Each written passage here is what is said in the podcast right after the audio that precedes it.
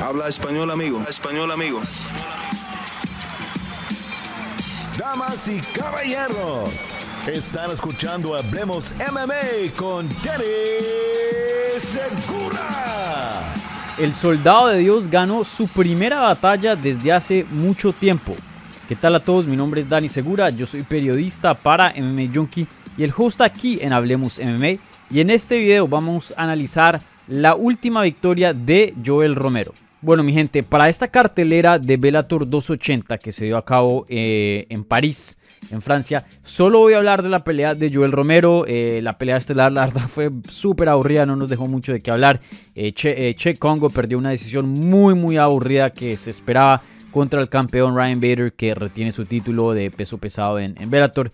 Eh, pero bueno, aquí en este video prácticamente me quiero enfocar solamente en la pelea de Joel Romero, ya que nos deja bastante, pero bastante de qué hablar. Entonces, primero hablemos de los detalles de este combate, de este resultado. Ya más allá analizamos eh, lo que fue el desempeño de Joel Romero y lo que significa y lo que le sigue a su futuro. Entonces, Joel Romero consigue su primera victoria desde hace mucho tiempo, derrotando a Alex Polisi en el evento coestelar de Bellator 280. Él gana vía nocaut técnico en el tercer round eh, a los 4 minutos con 59 segundos. O sea, literalmente faltando un segundo del combate, Joel Romero consigue la finalización. Esta es su primera victoria desde que le ganó a Luke Rockhold en febrero del 2018. Entonces, desde hace mucho, mucho tiempo que Joel Romero no ganaba un combate y con esta victoria rompe una mala racha de cuatro derrotas consecutivas que marcaron el final de su carrera eh, de UFC, igualmente el comienzo de su carrera con Bellator, ya que eh, venía de una derrota contra Phil Davis, uh, un peleador muy muy bueno que estaba rankeado eh, dentro de UFC cuando se fue de, de Bellator, uno de los mejores hoy día.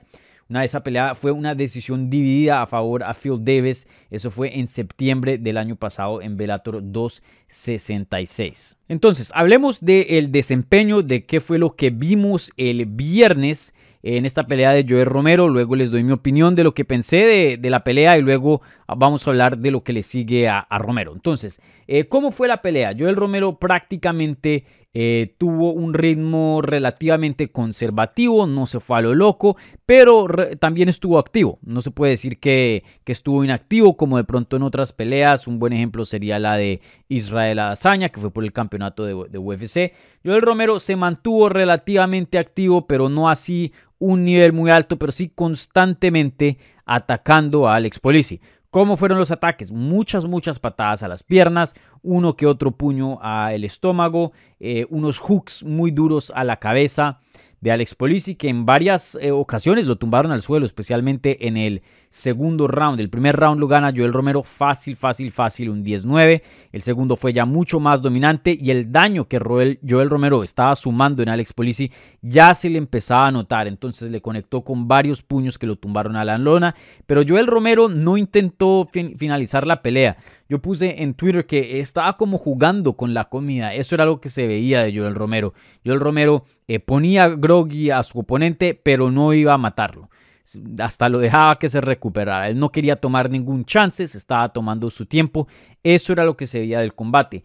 Eh, entramos al tercer round y, se puede hacer un argumento que la esquina de Alex Polisi debió haber tirado la toalla porque a Alex Polisi no se le veía ningún camino de victoria contra Joel Romero. Joel Romero estaba dominando todos los aspectos del combate y no parecía eh, desgastado y no, no parecía que, que iba a a empezar a, bajar revoluciones. Se vio un peleador todavía dentro de la pelea, un peleador que tenía bastante que ofrecer.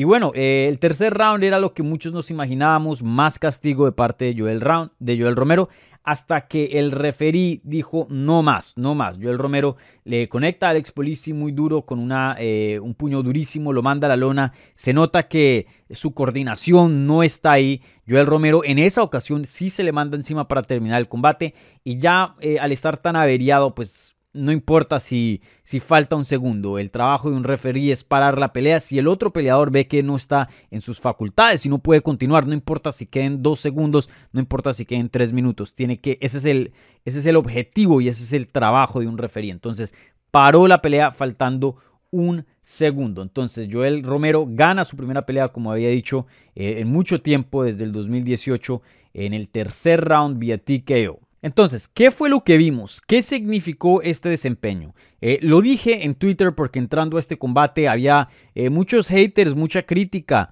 rodeando a Joel Romero diciendo que él ya está terminado, 45 años de edad, peleando en Bellator, que muchos lo ven como un, paso eh, atrás de UFC, que sin duda pues no es una liga tan competitiva como la de UFC. Como dije, 45 años de edad, venía de cuatro derrotas consecutivas, solo una victoria dentro de sus últimos seis combates. Eh, retírese, Joel Romero no tiene nada que ver. Y, para mí, yo nunca estuve de acuerdo con eso, pero claro, tocaba ver su desempeño contra Alex Police y de pronto salía y lo noqueaban en un segundo. Y, bueno, ahí sí estaríamos hablando de, otra cosa y sintiéndonos muy diferente a lo que nos sentimos, o, por lo menos yo me siento hoy día. Y eso es que Joel Romero eh, comprobó lo que yo pensaba, y es que Joel Romero todavía sigue siendo un peleador muy muy bueno, un peleador élite en las 205 libras o 185, cualquier categoría que él decide pelear. Eh, no está en su prime, no está en lo mejor de su prime. Eh, sin duda hemos visto mejores versiones de Joel Romero en el pasado. Claro, la edad pues le empieza a sumar, pero Joel Romero eh, es un atleta tan bueno, pero tan bueno y se ha, se ha guardado mucho y preservado tan bien que todavía tiene bastante y no tiene ninguna indicación de las que eh, veríamos o las que estuviéramos buscando para un peleador que, como se le diría en inglés, estaría shot, un peleador que está ya sin nada que ofrecer. Y, cuando se le llega el tiempo de retirarse un peleador, uno busca estas cosas. Puede ser una o con una combinación de varias. La primera, si la quijada eh, no está ahí. Si, si, la habilidad de tomar castigo no está ahí, retírese. Si lo están noqueando en cada pelea, si le tocan la quijada y lo tumban para el piso con facilidad, ya, em, ya podemos em, eh, eh, empezar a pensar que ya es hora. Para nada Joel Romero está ahí. Joel Romero tiene una quijada histórica eh, de, que, de lo que yo tengo entendido nunca le han hecho un knockdown. De pronto la de Tim Kennedy controversial, pero eso fue hace mucho tiempo. Tiene una quijada durísima. la otra es el físico. Si el cardio vemos que en un round se cansa, ya no tiene fuerza, ya no tiene explosibilidad, un peleador viejo. pero ese claramente no es el caso de Joel Romero. Sin duda es súper fuerte, sin duda súper rápido, súper ágil y lo vimos casi completar tres rounds. Todavía tiene el cardio para pelear una pelea. Entonces ese tampoco es un factor. El otro factor es cuando un peleador, eh, y esto más cae en la definición de shot, cuando un peleador no da puños, cuando un peleador no manda combinaciones, no manda strikes y no se queda ahí parado y no hace nada. Ahora, Joel Romero nunca ha sido conocido por su volumen, entonces no estoy diciendo que el volumen de él hoy día sea alto, pero lo que estoy diciendo es que el volumen de él no ha bajado, no ha disminuido. Eso lo vimos en las últimas de BJ Penn, BJ Penn un peleador que mandaba mucho castigo, mandaba muchos golpes, ya lo último ni mandaba un puño, sino se quedaba ahí pensando y, y como que no podía arrancar. Ese no es el caso de Joel Romero. Claro, en todas sus peleas él siempre va a tener un estilo de, bajo volumen, de bajo ritmo en cuanto a su striking, porque eso ese es su estilo. Pero lo que yo estoy diciendo es que no ha cambiado. O sea, ese estilo sigue en pie, eh, no, ha disminuido, no ha disminuido. Entonces, Joel Romero claramente es un peleador que todavía tiene bastante gasolina en el tanque, todavía tiene eh, bastante que ofrecer a este deporte un peleador que eh, apenas tiene 20 peleas como profesional, entonces sí, tiene 45 años de edad, pero tampoco tiene el millaje que otros peleadores que ya tienen 30, 40, 50 peleas eh, tienen. Entonces, para mí, Joel Romero, pueda que no esté en la mejor condición, pueda que haya estado en mejores tiempos, pero Joel Romero todavía sigue siendo un peleador peligroso, un peleador que puede ganar peleas, un peleador que eh, le puede dar una batalla dura a cualquiera en cualquiera división, 205 o 185. Entonces, esta idea que Joel Romero ya no tiene nada que ver en las artes marciales mixtas es simplemente incorrecta. Y lo vimos en esta pelea con Alex Polisi el viernes en Bellator 280. Bueno, ahora, eh, ¿qué le sigue a Joel Romero? Hablemos del futuro del soldado de Dios, de este peleador cubano. Y, la verdad que eh, en estas eh, ocasiones yo especulo mucho, obviamente se habla de lo que más tiene sentido para su carrera, pero aquí no hay que especular mucho, ya se sabe qué es lo que le sigue, lo anunciaron en la transmisión de Velator 280, eh, em, Joel Romero estaba supuesto a pelear contra Melvin Manhoff, alguien legendario en lo que es el kickboxing y también las artes marciales mixtas, pero Melvin Manhoff se lesionó y no pudo pelear en París en Bellator 280. Alex Polisi era un, corto, un peleador de, un oponente, perdón, de corto aviso. Entonces, Bellator ha decidido volver a hacer ese combate entre Melvin Manhoff y Joel Romero para el evento que tienen planeado en Dublin, en Irlanda. Ese evento se va a llevar a cabo el 25 de septiembre. Entonces esa pelea se mantiene en pie y eso es lo que le sigue a Joel Romero. Y si no estoy mal, también va a ser en las 205 libras, no 185. Y para mí eh, veo mucha crítica de esta pelea. Obviamente los dos peleadores pues eh, tienen su edad, ¿no? Creo que ahí mandaron una estadística que los dos peleadores combinados tienen una edad de 90 años, ¿no? Porque Melvin Manhoff también tiene 45 como Joel Romero. Eh, y pues mucha gente se burla un poco de eso y, no les gusta este tipo de, de matchup. Pero tengo que ser honesto, a mí me gusta y a mí me parece adecuado. Joel Romero me parece que Bellator cometió un grave error en darle a Phil Davis como su primera pelea en Bellator. No estoy, no estoy diciendo que no debería pelear con Phil Davis, pero no me pareció el momento adecuado. ¿Por qué? Porque eh, Joel Romero claramente, cuando firmó con Bellator, tenía bastante que ofrecer al deporte. Lo que estoy diciendo hoy, lo que dije hace unos minutos, todavía lo veía en ese entonces. O sea, póngase a pensar, venía de una pelea de título, lo cortaron de una pelea de título. Sí, una pelea de título contra Israel Azaña, que fue aburrida, pero de todas maneras, eh, Joel Romero sin duda era uno de los mejores de la división. Y no, y no es que eh, llevaba peleando mucho tiempo, ya era viejo cuando estaba peleando por el título, entonces seguía viejo, entonces no, no, no cambiaba mucho.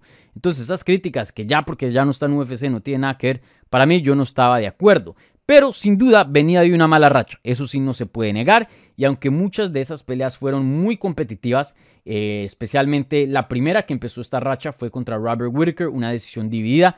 Yo pensé que Joel Romero ganó ese combate, en mi opinión. La de Pablo Costa, una decisión unánime que perdió. Eso fue en UFC 241. Yo también pensé que eh, Joel Romero debió haber ganado ese combate. La Israel Hazaña también se la juzgué a Joel Romero. De hecho, yo estuve presente en, ese, en esa pelea. La de Phil Davis la perdió. De hecho, no creo que debió haber sido decisión dividida. Eh, pero bueno, así no estén de acuerdo conmigo. Por lo menos tienen que estar de acuerdo que muchas de esas derrotas de las que Joel Romero sufrió fueron muy controversiales y muy cerradas. Entonces, esa mala racha de cuatro derrotas consecutivas fue engañosa y no eh, representaba lo que Joel Romero significaba o que significa hoy día y en ese tiempo. Entonces, eh, aún así, de todas maneras, como dije, derrotas son derrotas y lo que debió hacer Velator es revivir a Joel Romero, darle un tipo de oponente como Alex Pelosi que vimos y volverlo a, a, encender, volverle a prender el motor, volverlo a poner en una buena racha y en una buena mirada para los fans. ¿Por qué? Porque como dije, una derrota es una derrota. Muchas personas ni siquiera han visto las otras peleas o se olvidan.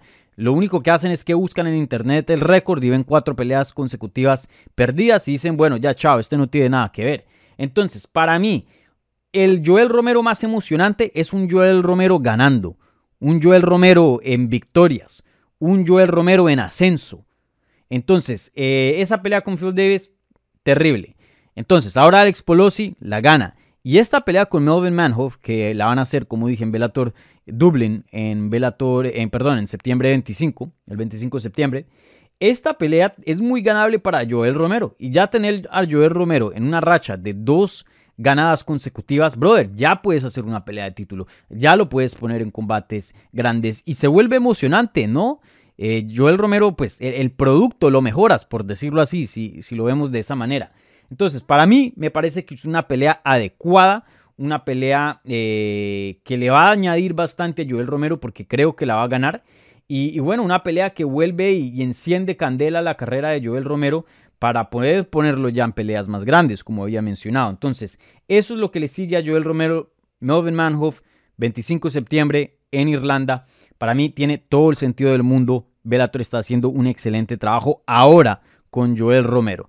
Entonces, eh, déjenme saber ustedes en los comentarios qué pensaron de esta pelea de Joel Romero, si de pronto están tan optimistas como yo. Y bueno, ¿y qué piensan también de lo que le sigue a Joel Romero esta pelea con el veterano Melvin Manhoff? No se les olvide, denle un like a este video. Igualmente, si son nuevos, bienvenidos y suscríbanse al canal para tener más contenido sobre las artes marciales mixtas en español. Muchísimas gracias y nos vemos pronto. Chao.